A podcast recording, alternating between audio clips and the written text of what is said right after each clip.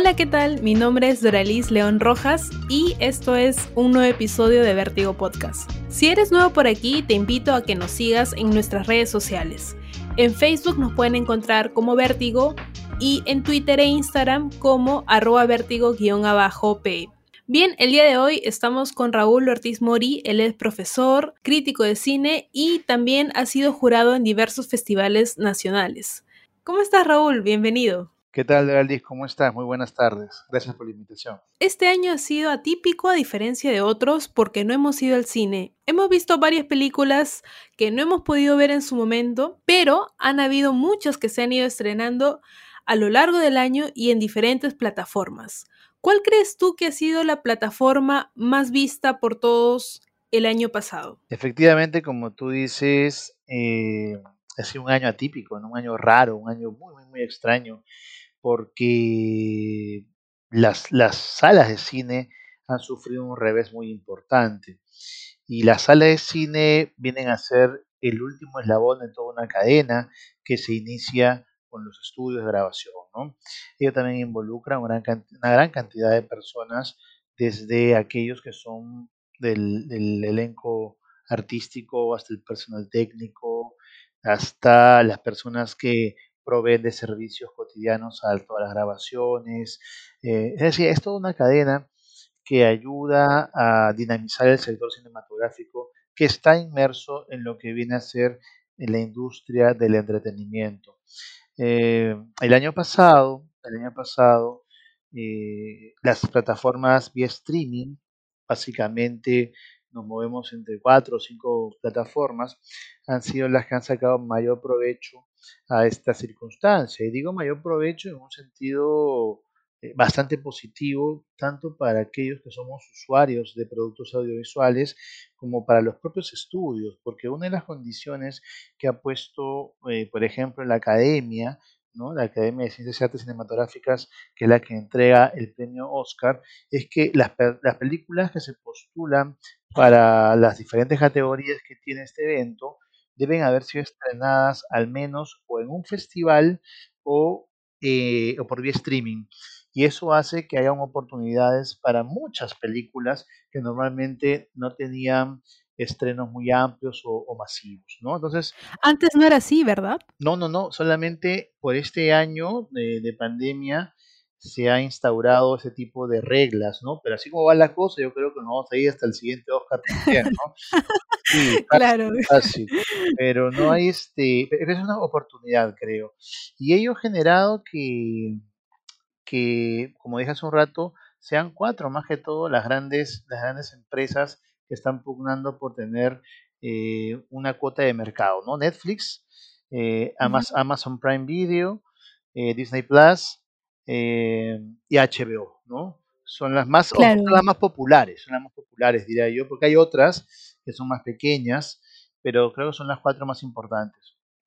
Pero Disney salió, creo que a raíz de este año, porque años anteriores no tenía planeado, ¿sí?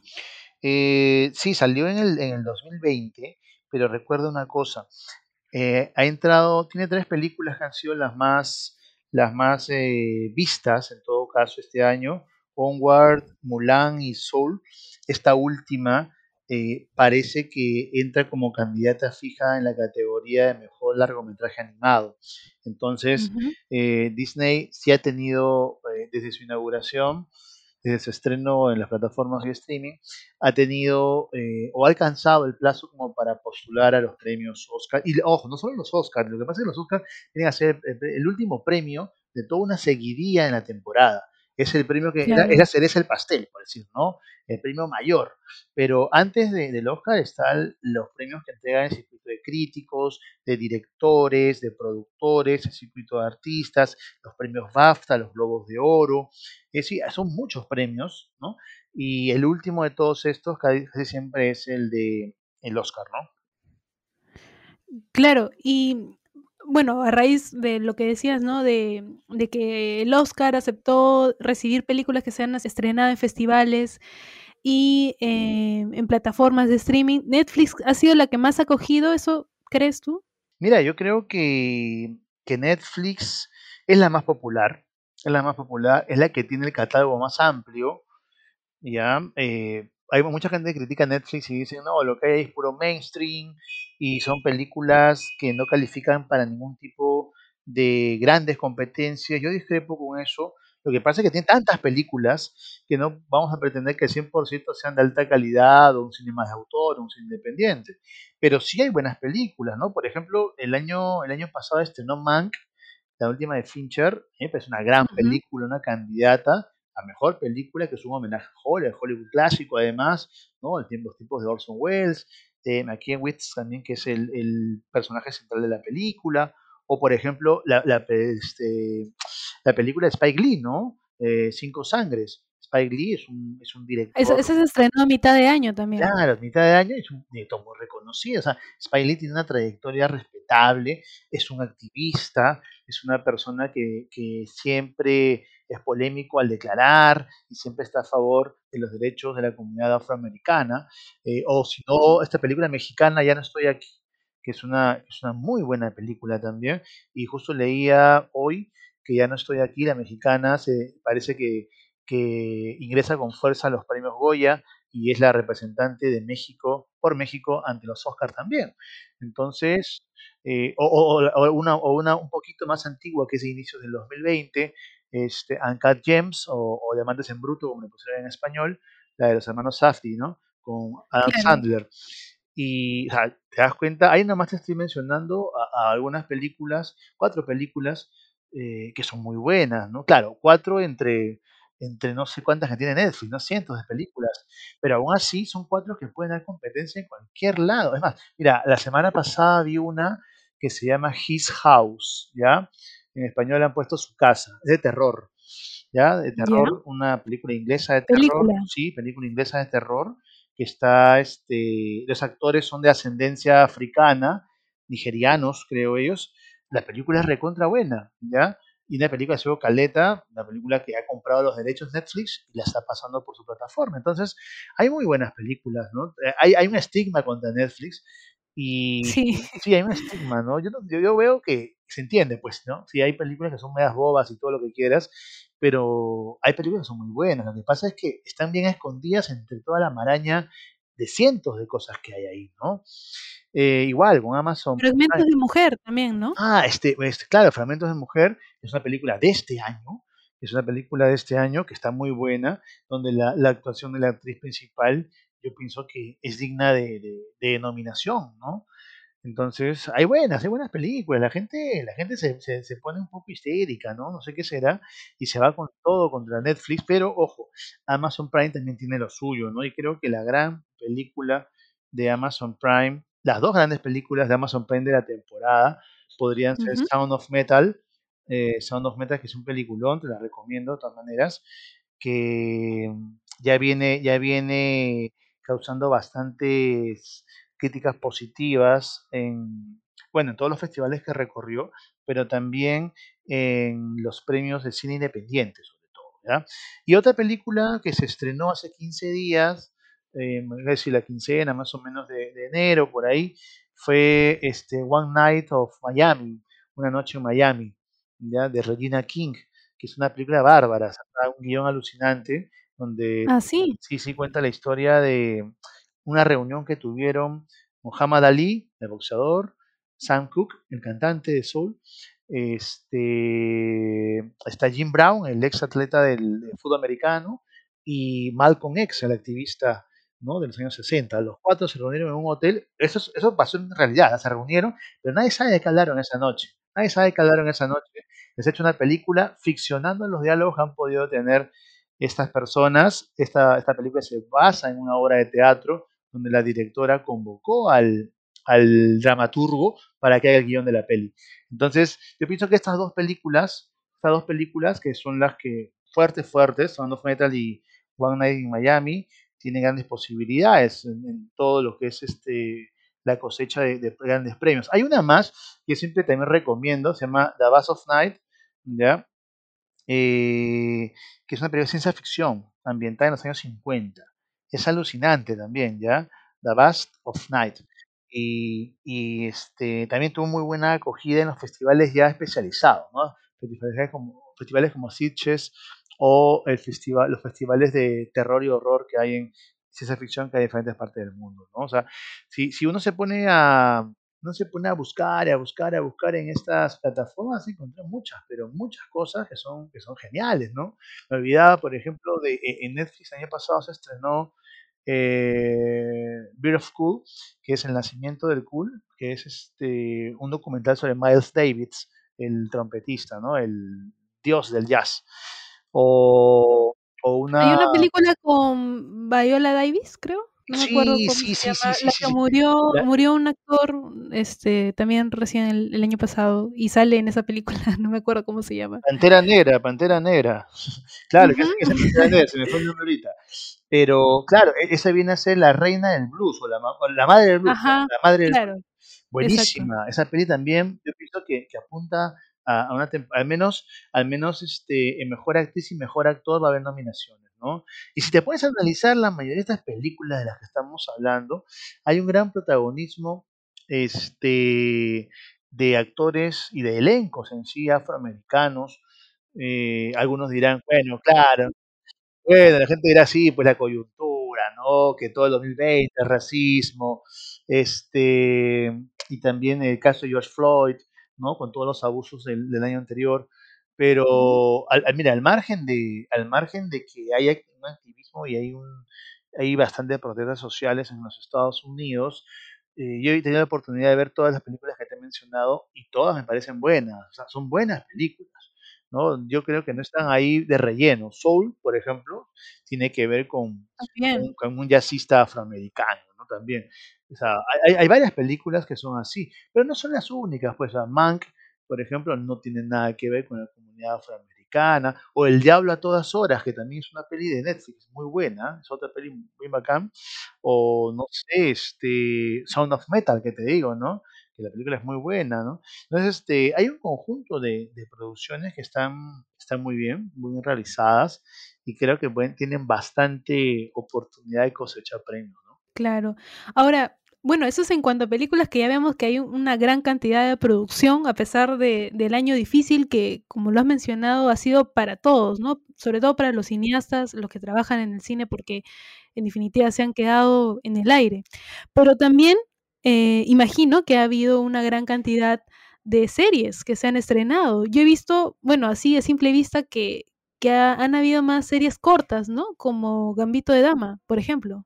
Sí, mira que yo me resistía a Gambito de Dama, ¿ya? Porque la, ¿Por la- qué? la gente, la- porque ah, gen- es como cuando, como todo el mundo habla de una cosa y se desviven y te- Claro. a mí a mí me empieza a crear la desconfianza, ¿ya? Cuando todo el mundo, cuando hay unanimidad, me crea desconfianza. Y un día, una, mejor dicho, una Y se noche, ponen intensos en redes.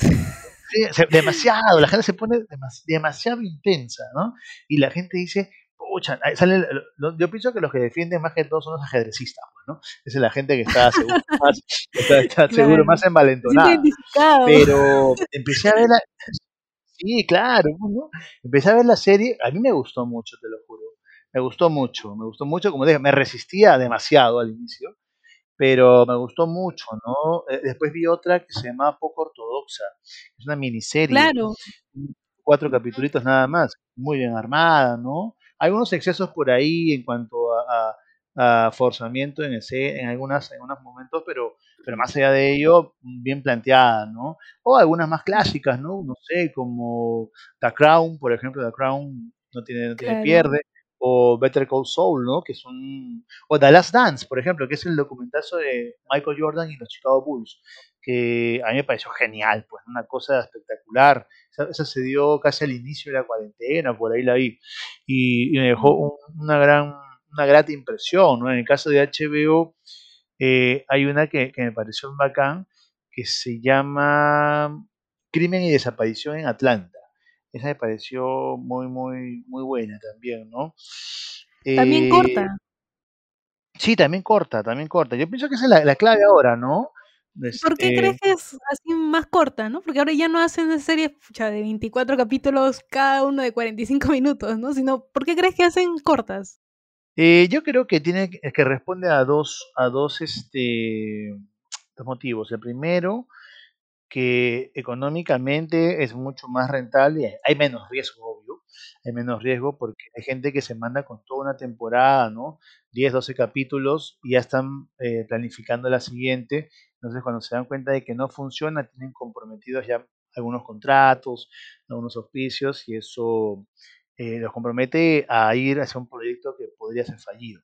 Pero yo creo que la gente, por más que maratonea y todo con las series, eh, o gente como yo, ¿no? Que eh, empieza a ver una, toda, una toda una temporada, pucha, y esperar, no sé, siguiente año, seis meses, no, ya no la hago, dice, no, no, no, no la hago. No. Dice, la, la, o te olvidas, pues no te olvidas, porque hay tanto claro. contenido audiovisual en la cabeza que dices, pucha, ¿de qué era? Entonces, ¿qué haces? Ves de nuevo toda una temporada y dices, no, pero voy a ver toda una temporada, mejor acá me meto tres películas, pues, ¿no? A mí me pasa eso, por ejemplo. Entonces, sí. eso de estar, volver a ver todo, no, no, no, no. Yo me enganché, por ejemplo, con una que me fascinó, son los Peaky Blinders, que están en, en ah, Netflix. verdad, en Netflix. Sí, me pareció uh -huh. geniales, o sea, es, es increíble la, la, la, contextualización que han hecho, ¿no? Y maratoneé con eso, pues, ¿no? Y ahora espero con muchas ansias. Es creo que una de las, creo que no sentía lo mismo desde cuándo, pues desde Breaking Bad creo que no sentía algo así. Ah, claro. Es bastante tiempo, ¿vale? estoy hablando de hace sí, 10.000 claro. años, 10.000 años, ¿no?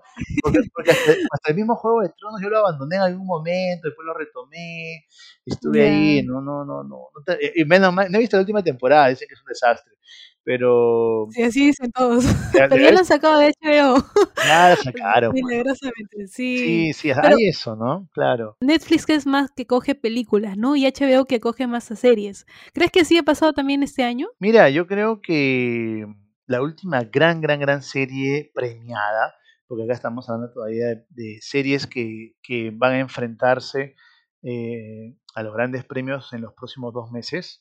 La última gran serie fue Chernobyl, pues, ¿no? Chernobyl de HBO. Es una... Claro, pero eso fue en el 2019. Claro, por eso te digo, 2019, que fue premiada en el 2020. ¿no? O sea, fue la última gran serie premiada de HBO, donde pusieron todas las fichas HBO, buenos guionistas, funcionó, o Watchmen también, ¿no? Que también funcionó.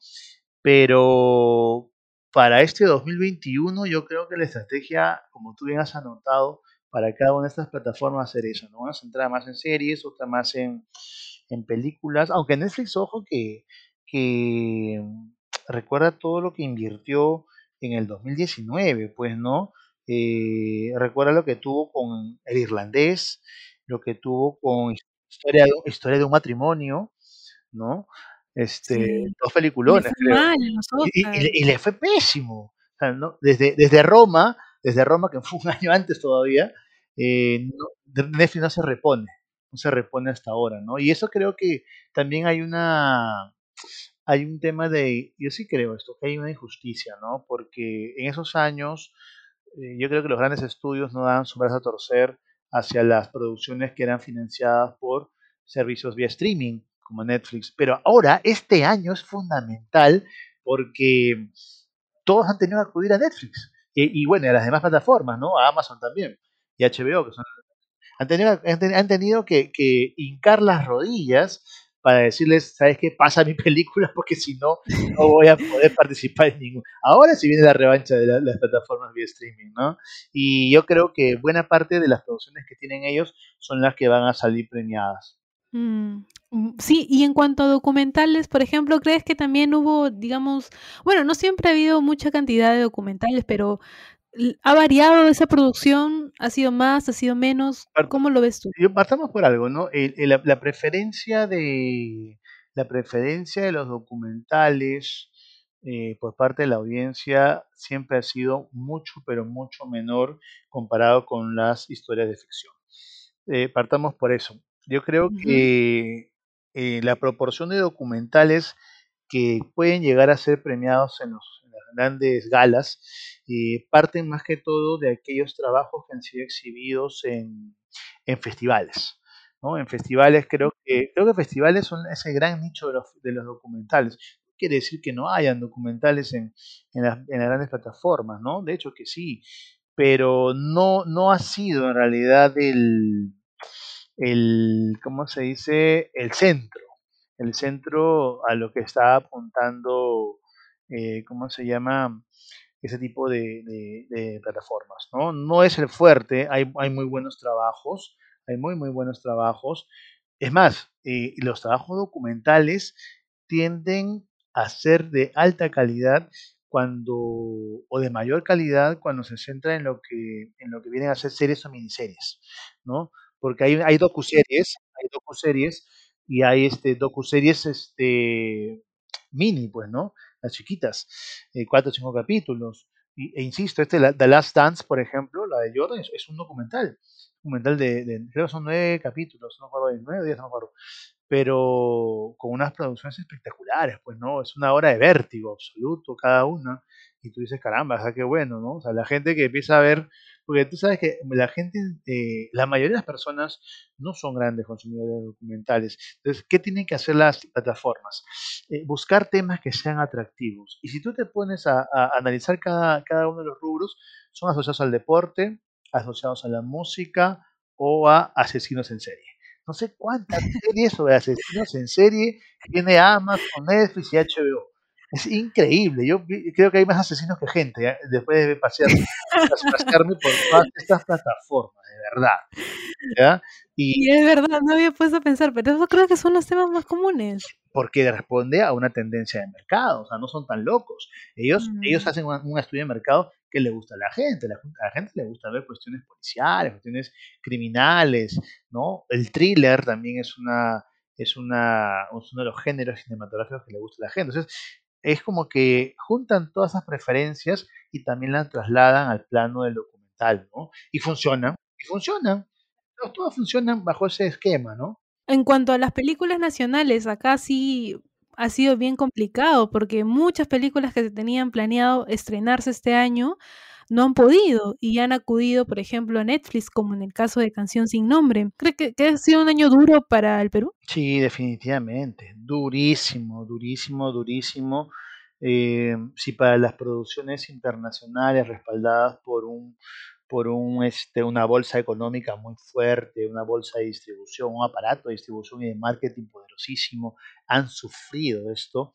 Imagínate para el cine peruano, ¿no? El cine peruano eh, tenía, eh, la gran apuesta del cine peruano era en mayo de 2020, estreno Canción sin nombre. ¿ya? Ese era el caballo de batalla. La, eh, Vizcarra cierra el país el 15 de marzo y se fue al diablo Canción sin nombre. Eh, Tres meses encerrados, sin cine, sin nada. Sin cine, sin nada, pues no, todos en sus pantallas nada más. Yo tuve la, la oportunidad de conversar con Melina León el viernes justo. Hace tres días, hace tres días conversaba con ella para, bueno, una entrevista, una entrevista que le hice y, y ella me comentaba, me comentaba de que todos estaban muy preocupados porque había que, cubrir, pues, ¿no? Algunos de los grandes eh, costos que había tenido la, película. Por ejemplo, ellos contrataron, ella contrató y el equipo de producción a Inti Briones, ¿no? Inti Briones es un capo en fotografía, que es que además el que le da toda esta, toda esta identidad visual que tiene Canción Sin Nombre. Y, caramba, sabía que, habían, habían comprado una cámara, esa cámara con la que han trabajado para tener ese tipo de imagen, esa cámara especial, que la compraron ellos, ¿no? Porque Inti es parte de la producción, pero aún así, igual reciben un sueldo, igual compraron esa cámara y era un montón de cosas las que tenían que, costear. Entonces, eh, ella me decía que, pucha, no veía, ¿no? O sea, y ojo, ah, ojo que ella sí buscaba el estreno, pero tampoco pensaba que iban ahí esas dos millones de personas con más sumares, ¿no? Pero, eh, pero siempre, pero, pero sí al menos proyectaba que, vaya un número que, que, al menos que el boca a boca funcione, pues, ¿no? Pero ahí Y había funcionado, creo, pero no, sí, ¿no? O sea, salió. Claro, es que, mira, Canción Sin Nombre es la película peruana eh, que más premios ha cosechado, creo, los últimos cuatro o cinco años, ¿no? Más, diría yo, en la última década a nivel de, producciones nacionales. Ha paseado por más de 100 festivales y ha tenido como 55 o 50 reconocimientos. O sea, no es poco, no es poco.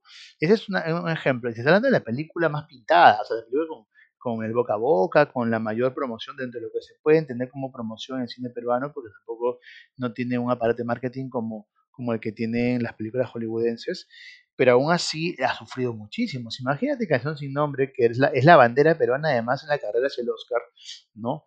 Eh, ¿Cómo les sabré a los demás, no? Yo fui, yo fui jurado del Festival de Cine de Lima el año pasado, en plena, pandemia, ¿ya? Fui jurado, un, un, jurado pandémico, ¿ya? ¿Ya? Yo había sido, hace dos años fui jurado presencial en el Festival de Cine de Lima y este, el año pasado volví a ser jurado. Entonces, ¿qué pasa? Que ves las películas en tu computadora, ¿ya? Y luego deliberas con los jurados, con las otras dos personas. Yo fui jurado de la prensa. Y eh, tuve oportunidad de ver películas como Mujer de Soldado, como Invasión Drag, eh, La Restauración, vi otra... Eh, Regionales, hay una que es regional, que se estrenó también en el Festival de Cine. Mango Cápac, hay una que se llama Mango Cápac, también la vi, Supalaime también está, después hay un corto, un corto de animación que se llama, son puros números, son como seis números, 1984 algo, así, así se llama la película, es stop motion, ¿ya? Es increíble ese corto, es buenísimo. O si no, un documental que se llama Círculo de Tiza, a mí me gustó muchísimo, que habla sobre un, sobre este clown histórico que paraba por la Plaza San Martín, se me fue el nombre de nuevo, ¿ya? Entonces pude ver, yo como jurado, o cojo como jurado, pude ver eh, 12 películas peruanas, ¿ya? Y después por, por UCAL, que es una universidad donde yo trabajo, y que además patrocina un, se llama el Festival del Cortometraje Peruano, se llama, pude ver muchos, muchos cortos nacionales buenísimos, ¿ya? Entonces habrán sido, ¿qué te digo? Pues entre largos, cortos y largos, en dos festivales y un poco más, eh, porque también tenemos el Festival al Este, tenemos Transcinema, diferentes. He visto como 35 producciones peruanas, entre largos y cortos, ya documentales y, ficción. Pero ojo, sé porque estaba más que en una función de jurado. Imagínate, imagínate las personas que quieren consumir cine peruano y que no hay salas y que no hay promoción y que no conocen la gente, eh, es complicado. Si el público aún así busca algo y no encuentra, imagínate los, las mejores personas que están detrás de todas las producciones, ¿no? Los directores, productores, el elenco, todos. Es complicadísimo. Para mí, creo que ha sido uno de los años más complicados para el cine peruano, de verdad. Sí, y ahora que me pongo a pensar, quizás Canción sin nombre es si no es la única, debe ser una de las pocas que, que han logrado estrenarse, digamos, en una plataforma de streaming y que también, digamos, se ha podido ver, porque antes de, pues mejor dicho, de la pandemia. Eh, sí, en realidad sí, como estreno, claro, como estreno, claro, porque, porque ojo, a su madre también se veía en Netflix, ¿no? Pero eso fue... Claro, pero eso fue después. después que se estrenó, pues, ¿no?